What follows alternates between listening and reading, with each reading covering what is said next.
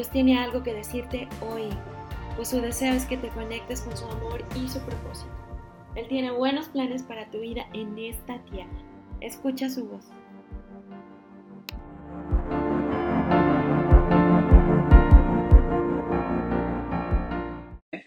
¿Cómo estamos? ¿Animados? Así se hace. Es un placer estar con, con ustedes. Y pues bueno, es un gusto que podamos estar el día de hoy, mi esposa Gala, Elliot y un servidor con ustedes. Vamos a orar rápidamente para iniciar la, la reunión. Padre, te bendecimos en este día, Señor. Te pedimos que tomes el control de la reunión, Señor, y que esta palabra que tú has puesto en nuestros corazones, Señor, se quede plantada en nuestro corazón que no solamente, Señor, porque yo sé que todos y cada uno de nosotros la vamos a atesorar, pero que también la podamos compartir el día de mañana y que sea de bendición para otras personas. Te lo pedimos en el poderoso nombre de tu Hijo Jesús. Amén. Amén. Y pues bueno, esta ha sido una bonita semana. El fin, rápidamente, el fin de semana pasada, les comento, tuvimos el aniversario número 35 de Amistad de Jalapa. Se estuvo pasando por Facebook y YouTube. ¿Quién de aquí lo vio?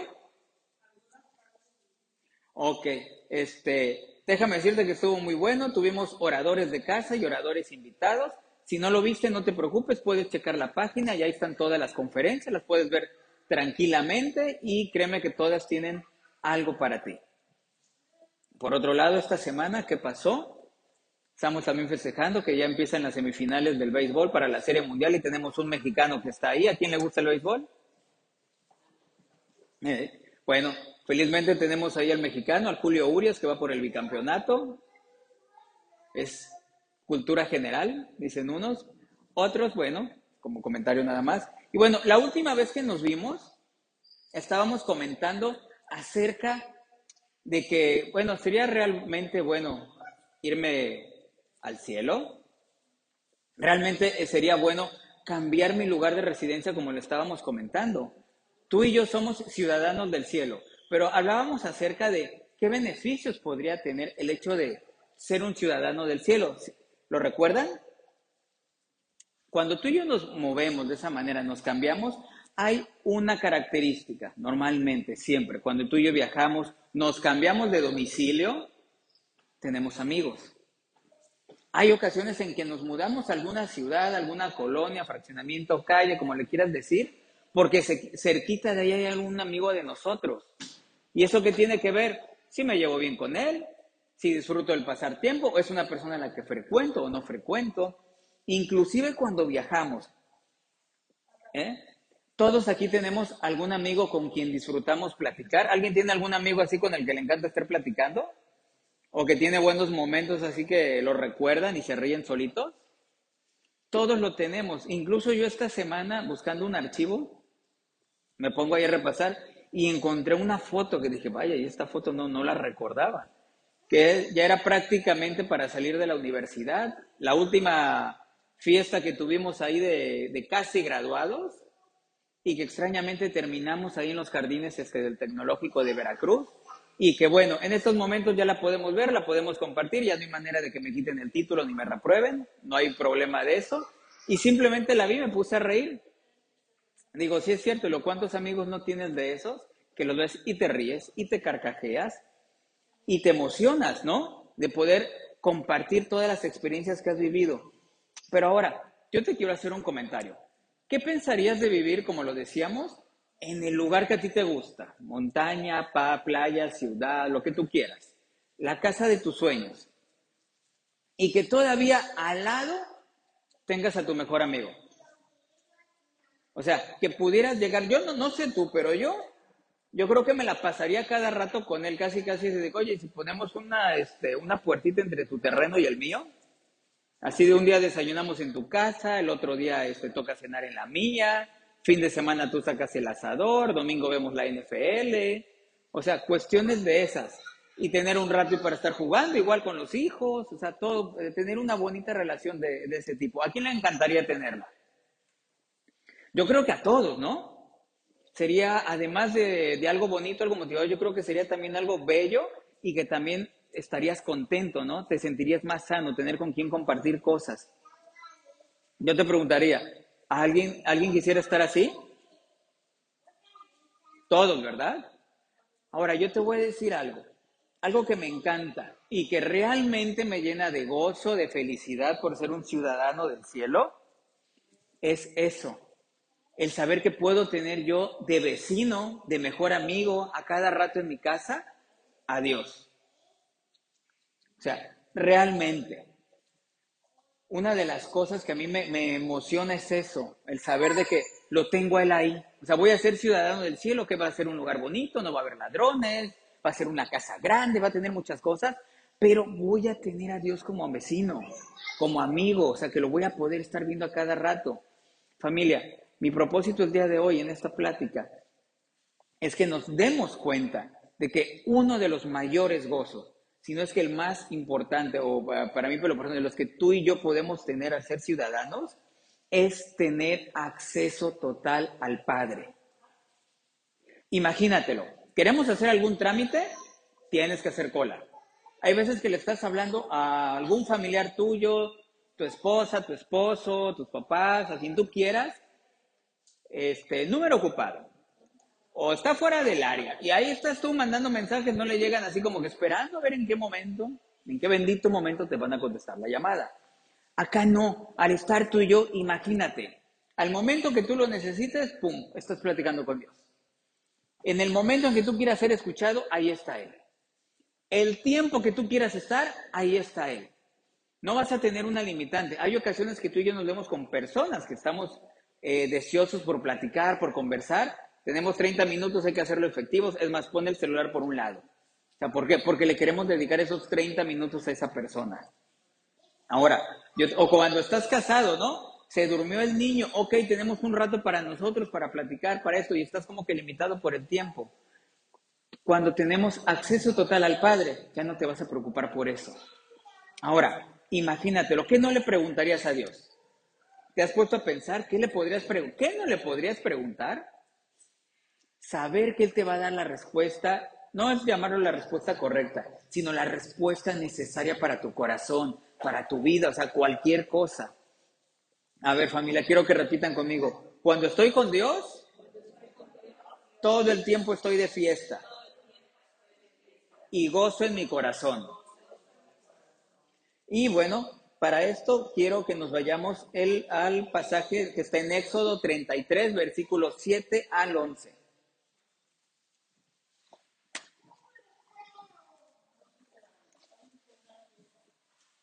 Muy bien, ya estamos ahí. Si no, te lo voy a leer.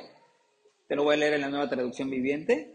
Moisés tenía la costumbre, perdón, antes de leértelo voy a darte un pequeño contexto para que entendamos hacia dónde quiero llegar en el Éxodo 33, 7. Si nos vamos al Éxodo 31 un poquito antes, podemos ver que Moisés subió al monte de Sinaí y Dios le da las dos tablas de piedra con las reglas que teníamos que seguir. Ok, Dios se las está dando a Moisés para que se las lleve al pueblo, todo eso. Éxodo 32 podemos ver a los israelitas desesperados. O sea, se pusieron de desesperados de que no tenemos quien nos guíe. ¿A quién vamos a obedecer? ¿A quién vamos a seguir? Se empezaron a poner ahí, oye, es que este de Moisés subió al monte, ¿qué tal si se lo comió un oso? ¿Qué tal si lo picó una víbora? ¿Qué tal si está ya tirado todo muerto? O sea, ¿qué vamos a hacer nosotros? Empiezan a ponerse de desesperados y van y le dicen a Aarón, ¿sabes qué? Necesitamos que nos fabriques un Dios. Así, de rápido, necesitamos alguien a quien adorar. Y el otro que dice, pues como los vio medio desesperados, este, no había celulares, ¿cómo le hablo a este de, de Moisés? Y a nadie se le ocurrió subir a buscar a Moisés. Ok, dame todo lo que tengas de oro, lo voy a fundir y voy a hacer una figura. Le pidieron un becerro. Igual y querían irse a un rodeo de medianoche o tenían intenciones de hacer alguna fiesta ganadera. Pum, vamos a hacer un becerro de oro. Todos sabemos qué pasa después. Baja Moisés y eso era un bendito carnaval en todos los sentidos. Música, fiesta, baile, costumbres pecaminosas, lo que tú quieras. Y pues bueno, se enoja este Moisés, les tira las tablas, sube a ver a Dios, Dios también está enojado, y sabes qué, le voy a dar cuello a todo el pueblo, y Moisés interfiere por nosotros, bueno, por el pueblo. no, Dios, perdónalos, este, esto, tú los sacaste de Egipto, ¿cómo los vas a destruir? ¿Y qué pasa? Dios, ok, los voy a perdonar, va otra oportunidad. ¿Qué pasa ahora? Ahora sí, ya después de ponernos un poquito en contexto, vámonos al Éxodo 33, 7. Moisés tenía la costumbre de armar la carpa de reunión a cierta distancia del campamento y toda persona que quería hacer alguna petición al Señor iba a la carpa de reunión que estaba fuera del campamento. Cada vez que Moisés se dirigía a la carpa de reunión, toda la gente se levantaba y permanecía de pie a la entrada de su propia carpa. Todos seguían a Moisés con la vista hasta que entraba en la carpa. Imagínate, va caminando Moisés y toda la bola de envidiosos ahí viéndolo cómo va entrando a la carpa. ¿Por qué? Porque ya sabían su pecado, de que habían estado ahí adorando a su becerro. Cuando Moisés entraba a la carpa, la columna de nube descendía y se quedaba en el aire a la entrada, mientras el Señor hablaba con Moisés. Cuando el pueblo notaba que la nube se detenía eh, a la entrada de la carpa, cada persona se paraba a la entrada de su propia carpa y se inclinaba. Dentro de la carpa de reunión, el Señor hablaba con Moisés cara a cara, como cuando alguien habla como un amigo. Di conmigo, con un amigo. amigo. Después, Moisés regresaba al campamento, mientras que su asistente, el joven Josué, hijo de Nun, permanecía en la carpa de reunión. El día de hoy he titulado este mensaje de pari en el cielo. O lo que es lo de pari en el cielo, en lo que es el mismo en español, de fiesta en el cielo. ¿Por qué? Porque eso es lo que tú y yo vamos a tener en el cielo realmente. Vamos a tener una fiesta. ¿Qué es una fiesta? ¿Alguien me lo puede decir?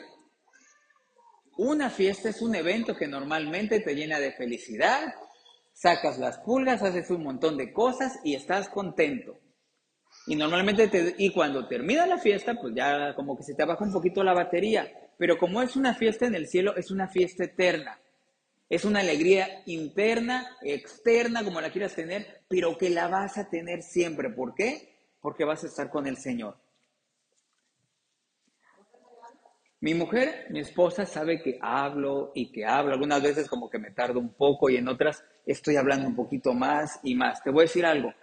Cuando hemos tenido la oportunidad de viajar y sé que podemos visitar a un amigo, agarro el aprovecho. Obvio que sé que es un amigo con el que me llevo bastante, con el que sé que tengo una historia por ahí atrás. Y, este, y el viajar yo no lo veo como un impedimento. El ocupar de mi tiempo no lo veo tampoco como un impedimento. Si tengo cosas que hacer, veo la manera de acoplarme y lo hago.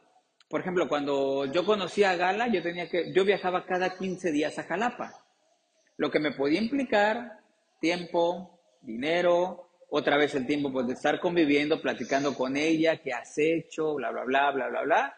Y luego pues vámonos a comer juntos, ¿no? Invertía tiempo en, esa relación. Antes de la pandemia tuvimos la oportunidad de salir de vacaciones ya con Helio, ya de brazos. Y este, terminamos en Querétaro y nos quedaba cerquita León. En León está mi ex compañero de conciertos, un cuate, y yo, pues pasamos a ver al Quique. Viajar hasta acá y no venir a ver al Barbón ese está un poquito difícil. Y pues ya fue un momento de lo mismo, de llegar, vernos, él presentarnos a su prometida, nosotros presentarle a nuestro hijo, que nos diera un pequeño tour express por la ciudad porque ya era tarde.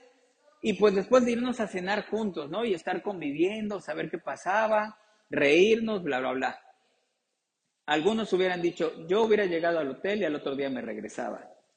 Pero a nosotros queríamos, porque es un amigo que apreciábamos, que apreciamos, y de poder estar ahí con él. Hay ocasiones en que cuando tú y yo lo hacemos, muchas veces pensamos, ¿estará bien el hacerlo, el compartir algo con alguien?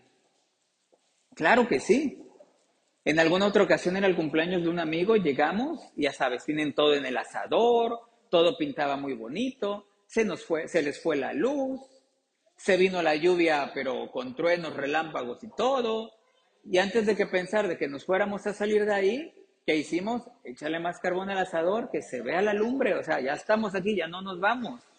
¿Por qué? Porque lo que nos importaba era compartir ese momento juntos, compartir ese momento con alguien que aprecias, con alguien que conoces de años, y simplemente eso era lo que nos importaba. No importa a veces el disfrutar esa compañía, no se compara. Y eso mismo lo podemos ver con Jesús. En Jesús 21, perdón, en Juan 21, 4 lo podemos ver. Jesús acaba de resucitar, todavía no lo ven sus, sus apóstoles y Jesús se les aparece. Ellos están pescando, no lo ubican y Jesús desde, y no han pescado nada. Jesús desde la orilla de la playa les dice, hey, ¿sabes qué? Tírale hacia el lado derecho la red. Y aquellos se quedaban así, pues bueno, ya que perdemos. Van, la tiran y se dan cuenta de que apenas si pueden con los peces. Entonces, uno de los apóstoles de, de, Jesús, el que más lo amaba, le dice a Pedro, Pedro, Él es el Señor. Dice, es cierto, uno sale corriendo. La Biblia nos dice que Pedro en ese momento se había quitado su, eh, su túnica y eso para pescar, se la pone, se baja de la lancha. Obviamente se fue mojando para llegar al encuentro con Él. Cuando llegan los otros apóstoles que apenas si podían sacar todos los pescados que habían salido, llegan y lo ven emocionado y Jesús, ¿cómo ha estado? Bla, bla, bla. Imagínate ese momento cuando tú ves a alguien que aprecias mucho y que lo dejaste de ver. Llegas tranquilamente, ¿cómo estás? El abrazo, todo. Y todavía le dice Jesús, bueno, el desayuno está listo. La palabra nos dice que ya tenía ahí pescado a las brasas y pan. Así que la próxima vez que te diga algo de que ¿Por qué te vas a una carne asada o por qué te vas con tus amigos a la parrilla? Es bíblico. Si Jesús lo hacía nosotros, ¿por qué no lo vamos a poder hacer? No, y en serio. ¿Qué pasa aquí? Lo que podemos ver es la convivencia y el amor que tenía Jesús. Ahora, yo te quiero preguntar algo y quiero que seamos honestos. Simplemente levantemos la mano. ¿Te alegras al ver a algún amigo? Todos lo hacemos. ¿Serías capaz de hacer algo un poco incómodo para ir a verlo? Pedro vemos que se tiró al agua, no le importó mojarse. ¿Tú lo harías? Eh, ¿qué no hemos hecho? Ahora, ¿invertirías de tu tiempo? Probablemente puedes quedar acostado toda la mañana viendo Netflix o puedes salir fuera de tu casa. Lo haríamos. mi última pregunta sería, ¿procurarías hacer esto con Dios? ¿Procuraríamos esto mismo que hacemos con amigos, hacerlo con el Padre? Todos, yo creo, ¿verdad? ¿Qué pudimos leer o qué podemos percibir ahorita de la lectura de Éxodo 33, 7 al 11 que acabamos de ver? Al inicio, cuando nos dice que Moisés tenía la costumbre de armar la carpa. Ahora, nos está mencionando que cada miembro del pueblo tenía, con todo y que habían hecho ya su, su tenía la posibilidad de ponerse en contacto con Dios, pero a través de Moisés. O sea, y ya Moisés podía buscar las soluciones cuando él hablaba con Dios. Ahora, chéquense esta parte donde dice, el Señor iba a cada la carpa de reunión que estaba fuera del campamento. ¿Por qué estaba fuera del campamento? ¿Por qué no ponerle en medio? El lugar de reunión se separaba de en medio del pueblo. ¿Por qué? Porque la santidad divina no puede morar en la presencia de la impureza, ni del espíritu obstinado. Dios nunca va a estar en medio de eso del obstinado, de las envidias, de las cosas malas. Por eso es que Moisés, cuando él armaba la tienda, lo hacía a distancia. ¿Por qué? Porque el pueblo sabía ahora sí que tenía cola que le pisaran. El pueblo sabía sus cosas, pero Dios, aún así, les resolvía todo a través de Moisés. Algo que a mí también me llama mucho la atención. El pueblo no estaba gozando el privilegio de estar tan cerca de Dios. Una cosa es de que mandaran a Moisés y Moisés fuera el intermediario, pero otra cosa es muy distinto que ellos pudieran gozar de estar ahí con Dios. En el versículo 9, cuando nos está diciendo acerca de la columna, que la, columna de nube que descendía, ¿qué significa? La nube simbolizaba la presencia de Dios. Cuando la nube bajaba, era la presencia de Dios que llegaba para estar con Moisés. Yo te voy a decir algo, hay ocasiones en que platicas con las personas y dices, oye, ¿ya oraste? No, ¿has buscado a Dios? No, pero tengo una plática pendiente con el Señor que algún día voy a hacer. Está pendiente, pero no me he dado el tiempo. Yo lo primero que pienso, digo, esta gente sí es influyente, tú. O sea, más importante que Dios. Sea, no se puede dar el tiempo para hablar con Él. Está cañona, ¿eh? Imagínate, platicarle a Dios hay tus problemas. O sea, imagínate Moisés. Moisés llegaba en la Biblia hay pasajes y podemos leerle varias personas que platicaban con Dios, que podían estar directamente con Él. Vemos profetas que Dios les hablaba en sueños. Vemos, eh, incluso tú y yo tenemos ocasiones en que Dios nos habla. Pero Moisés aquí tenía la oportunidad de estar a solas con el Señor. A solas con el Padre. Versículo 10. Vamos a irnos, perdón, hasta el versículo 11. Moisés, el Señor hablaba con Moisés cara a cara, como cuando alguien habla con un amigo. Así de fácil. Imagínate, realmente yo me lo he querido imaginar a Moisés pudiendo entrar directamente y tener a Dios de frente, sin miedo alguno, y saber que Él se podía expresar con Él de una manera de amigos. Vamos a profundizar un poquito más y analizar esa parte. Cuando empezamos a leer e-, esa parte de la escritura, en ningún momento está diciendo que Moisés hacía algún tipo de rito. En ningún momento estamos oyendo de un sacrificio. En ningún momento estás oyendo que Moisés entre bailando, ni nada de eso. Simplemente armaba su carpa. Y era una carpa sencilla, no era nada del otro mundo, era una carpa de las que ellos agarraban para viajar. Él simplemente armaba la carpa y tenía la dicha de poder hablar con el Señor, cara a cara, como un amigo. Y cuando tú y yo hablamos, cuando tú y yo hablamos con alguien que no conocemos, que es la primera vez, normalmente ¿cómo lo hacemos? Nos hablamos de usted. Nos hablamos con un poquito de recato, somos un poquito formales, y mantenemos un poquito de distancia, ¿no? Pero cuando es un amigo tuyo, ¿cómo te comportas?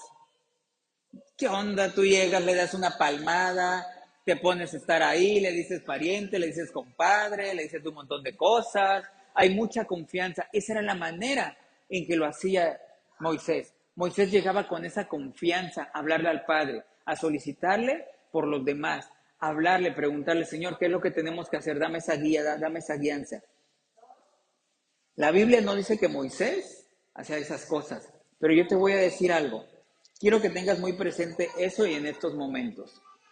Si tú y yo estuviéramos ahí, tú y yo no íbamos a estar desde nuestra carpa de lejitos, no íbamos a estar así viendo cómo la presencia bajaba con Moisés. Déjame decirte algo, tú y yo estaríamos en la carpa con Moisés tú y yo podríamos estar ahí. ¿Por qué? Porque somos ciudadanos del cielo, porque somos hijos de Dios. ¿Alguien puede dar un amén a eso? ¿A alguien le emociona eso? Familia, muchas veces cuando tú y yo hablamos de que vamos a estar en la presencia de Dios, lo primero que nos imaginamos es que estamos con trajes blancos y la segunda cosa que imaginamos o que damos por hecho es que para poder lograr eso tenemos que estar muertos. Y te voy a decir algo, eso es mentira. La presencia de Dios, esa convivencia, tal cual como Moisés, la tenemos desde ahorita. Es como cuando ahorita que está lloviendo, tienes una sombrilla para quitarte el agua, úsala, aprovechala. ¿Quieres irte mojando todo el camino? Igual y no te bañaste y quieres aprovechar el agua. Lo mismo pasa con, con esto que tú y yo tenemos. Tú y ya tenemos derecho y acceso al Padre todo el tiempo. ¿No te emociona esto? Entonces, hay que aprovecharlo, familia. Quiero compartirte algo, tres características que tú y yo tenemos. Tres características que, mejor dicho, son tres privilegios que nos da la convivencia personal con Dios. ¿Qué nos permite la convivencia personal con Dios? Nos permite tres cosas que te quiero compartir hoy. La primera, puedo platicar todo el tiempo que yo quiera con el Padre. Así es. El Señor es nuestro amigo y así es como lo tenemos que ver. Podemos hablar todo el tiempo con Él. ¿Y cómo lo hacemos? Orando. Realmente no hay mayor ciencia. ¿Cómo lo haces? Orando. ¿Cómo lo haces? Platícale tus problemas. Tú y yo estamos con un amigo, en ocasiones es pura risa. En otras ocasiones, realmente vamos a estar escuchándolo. Hay ocasiones en que estamos con alguien y no necesitamos hablar para sentirnos bien. Esa es la manera también en que lo hacemos con Dios. De esa manera también nos movemos. Ahora, ¿por qué orar? De hecho, Jesús nos enseña y Él nos da el ejemplo de que Él, quería pasar tiempo con Dios y oraba. Chécate, Marcos 1.35 nos dice, a la mañana siguiente, antes del amanecer, Jesús se levantó y fue a un lugar aislado para orar. Se levantó temprano porque fue en la mañana y fue a un lugar aislado. Quiere decir que fue solo. ¿Por qué? Porque él quería un momento de intimidad con Dios. Más adelante, Lucas 6:12 nos dice, cierto día un poco tiempo después Jesús subió al monte a orar y oró a Dios toda la noche. Estamos viendo que Jesús oraba tanto muy temprano como muy tarde. ¿Por qué? Bueno, pienso yo que a lo mejor en el día no lo hacía tanto porque tenía que andar compartiendo, tenía que orar orando por las personas, andaba sacando demonios, andaba haciendo milagros, pero él escogía momentos específicos para orar y que nadie lo molestara. ¿Cuántos de aquí tenemos esa costumbre? Hay ocasiones en que es necesario que lo hagamos. No está mal que vengamos aquí, al contrario, está bien que nos congreguemos, que escuchemos, pero también tú necesitas un tiempo a solas con Dios. El Salmo 73, 25 nos dice, ¿a quién tengo en el cielo sino a ti? Te deseo más que cualquier cosa en la tierra. La traducción lenguaje actual nos dice, contigo a mi lado nada me faltará en este mundo. Porque así es como lo tenemos que ver. Yo te voy a decir algo. Incluso, quitemos la palabra orar. No le estés orando a Dios todos los días. Cámbiala por platicar. Platica con Dios muchas veces nos encerramos o hay personas muy encasilladas que con todo respeto se me empiezan a poner de religiosos.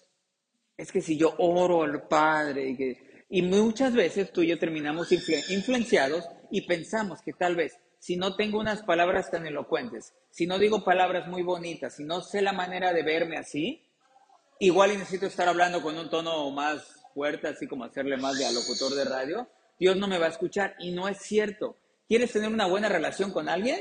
Preséntate como eres. ¿Quieres tener una relación con alguien que es tu amigo? Él te conoce como eres, no tienes que estar fingiendo. De la misma manera tú y yo, vas a platicar con Dios, el Señor sabe cómo eres. El Señor sabe perfectamente cómo eres. ¿Y esto de qué te sirve? Ya tienes el 100% asegurado. Puedes hablarle, puedes comentarle, a qué hora, a la hora que quieras. Incluso durante el día lo puedes hacer. ¿Por qué? Porque tenemos ya un contacto con Dios. Hay veces en que yo estoy orando, por ejemplo al rato a las 3 y cacho de la tarde, en momentos empiezo a orar con Dios. En el día normal, ¿qué dices? Estás viendo el partido. Señor, por favor, darle discernimiento al mariscal de campo, que sepa a quién le tiene que mandar el balón. Y sigue el partido y estás tú y lo estás y Dios sabe que no es cábula porque estás haciéndolo de corazón, se te sale, o sea, ¿por qué? Porque ya tienes tanto esa relación con el Padre de orar, que al menos a mí me pasa, que, lo digo como algo cotidiano, como si le dijera a mi mujer, este, pásame el agua. Así se te sale. Tenemos que hacer de esa comunicación con Dios, a lo que yo voy familia, algo cotidiano. Cuando tú, acaso, cuando tú estás en, la, en el trabajo, cualquier cosa, y le dices a alguien, Dios te bendiga, ¿lo dices porque soy bonito o realmente lo dices con sentimiento? Que el Señor te bendiga. Así es, en todo momento lo tenemos que hacer. Ahora, ¿todavía no tienes idea de cómo platicar con Dios? Voy a darte cuatro tips rápidamente. El primero, uno, dale prioridad a Dios. Así como tenemos prioridad para llegar al trabajo temprano, como tienes esa prioridad para hacer tus pagos, o simplemente para llegar con un amigo porque van a ver el partido, dale prioridad a esos tiempos con Dios. Establece una hora. No porque digas, hoy ya no me va a dar tiempo, ya para qué lo hago. Claro que no, hay que hacerlo. Dos, trata también de establecer un horario para que ya más o menos tengas a qué hora lo vas a hacer, lo tengas estipulado. Platica con padre, platica con el padre, platica con él de qué, de lo que quieras, de cómo te sientas. Eso lo que va a hacer es fortalecer tu relación con el padre. Y el último punto, así rápido, muy importante, escucha cuando Dios te hable. Muchas veces estamos casi llorando que queremos escuchar al Señor y no hacemos caso. Cuando Él te hable, ¡pum!, tómalo. Punto número dos. La convivencia con el Padre me convence de su divinidad. Yo conozco a mis amigos y les conozco sus características. Sé quién es bueno corriendo, sé quién es un excelente padre, sé incluso quién usa mejor el asador, quién sigue todavía jugando con su Xbox. Conocemos todo. Pero, pero cuando tú y yo estamos tan cerca del Padre, sabemos lo que Él puede hacer. ¿Qué puede hacer? El Señor lo puede hacer todo. Sabemos que si tenemos algún problema, Él lo va a resolver. Sabemos que si Él está con nosotros, no tenemos miedo. Sabemos todas esas cosas. El apóstol Juan es consciente de ese dilema. Muchas veces decía, ¿cómo transmitir a las demás personas? Y eso es lo que yo muchas veces me he preguntado. ¿Cómo puedo transmitir a las otras personas la emoción, la intensidad, la gloria de lo que los discípulos de Jesús han vivido? La intensidad de lo que yo siento por estar sirviendo a Dios. ¿Cómo hacerlo? ¿Cómo convencerlos de que Dios no es un cuento? De que Dios no es una historia fantástica que se ha venido imprimiendo desde años, siglos y siglos y siglos. De que el Dios que se ha manifestado en forma humana tiene las palabras adecuadas para mí. Siguiendo estudiando la palabra, podíamos ver que lo único que Juan podía hacer era insistir en la fidelidad de su propio testimonio. ¿Qué decía el apóstol Juan? Lo he visto, lo he escuchado, lo hemos tocado, hemos convivido con él. No lo estamos engañando. Esto es lo que hemos visto y hemos oído. ¿Sabes qué? Él estaba pasando a tiempo a solas con él, por eso él lo creía. Yo te pregunto a ti, independientemente de cuánto tiempo llevas en el cristianismo, acabas de llegar a la congregación, toda tu vida, tres, cuatro años. ¿Cómo lo sientes tú? ¿Realmente todavía te emocionas? ¿Realmente puedes sentirlo y lo ves como que existe? Te pregunto yo, ¿lo has conocido lo suficiente o te falta todavía más?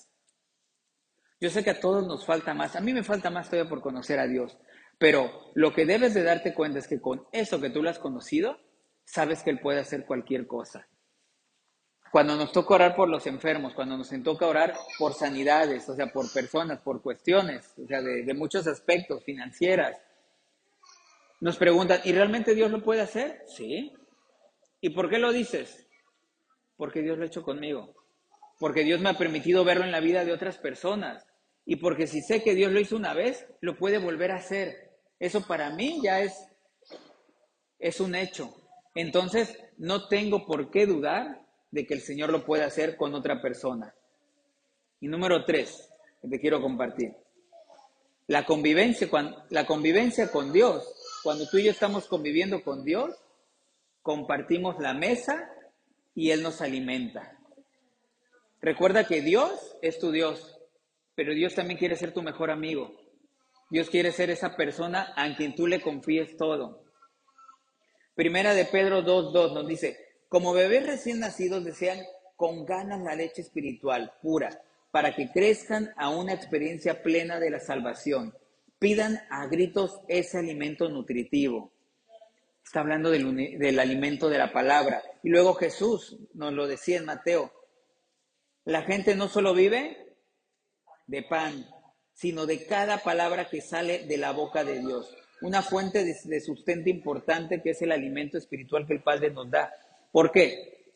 Tú y yo podemos comer pan, el que venden aquí de allá, pero eso simplemente va a satisfacer momentáneamente las cuestiones físicas que tú y yo queramos. Pero el beneficio del alimento espiritual que Dios nos da es para toda la eternidad. Mucho más que el, que el alivio del hambre física, es para toda la eternidad lo que Dios nos está dando. ¿Y dónde está? Está en su palabra, familia. Dios, como el buen amigo que es, no solamente platica contigo, no solamente por el tiempo que llevan con Él, no solamente te apapacha, te cobija, te muestra que Él es capaz de hacer muchas cosas y que tú ya sabes, sino que aparte te invita a la mesa y te alimenta. Y te invita porque no te está cobrando. Te invita a que estés con Él. Pasemos tiempo con Dios. Cuando yo paso tiempo con las personas, aprendo cosas y causan influencia sobre mí. Se nota cuando tú y yo pasamos tiempo con alguien. Todos hemos oído la frase de que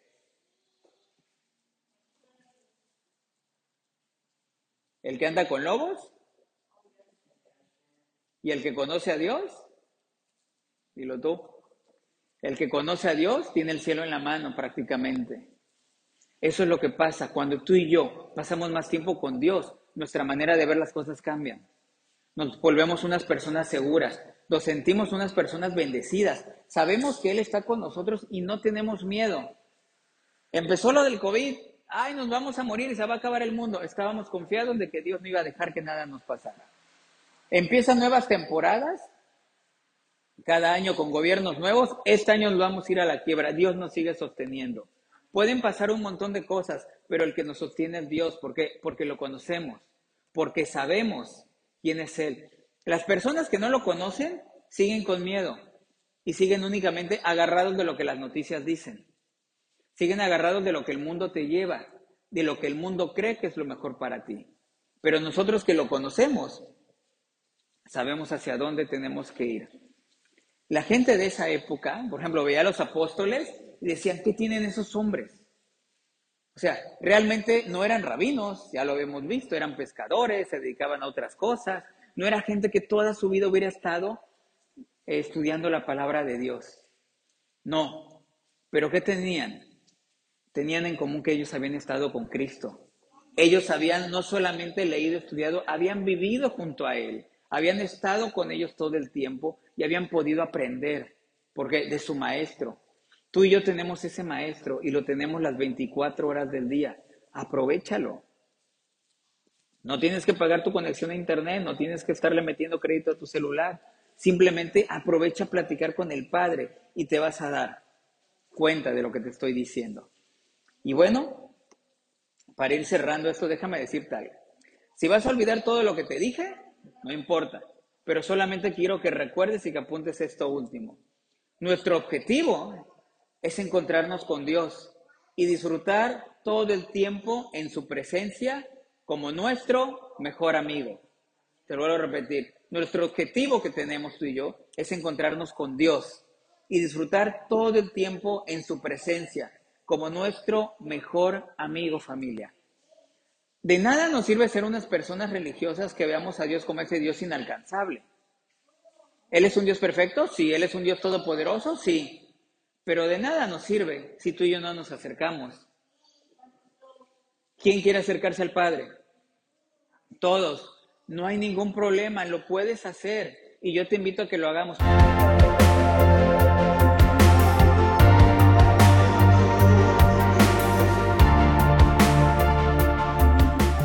Gracias por escuchar Eco Podcast. Si este mensaje trajo vida a tu corazón, compártelo con alguien más para que muchas personas puedan ser conectadas con el amor y el propósito de Dios. No te pierdas el siguiente episodio. Eco Podcast.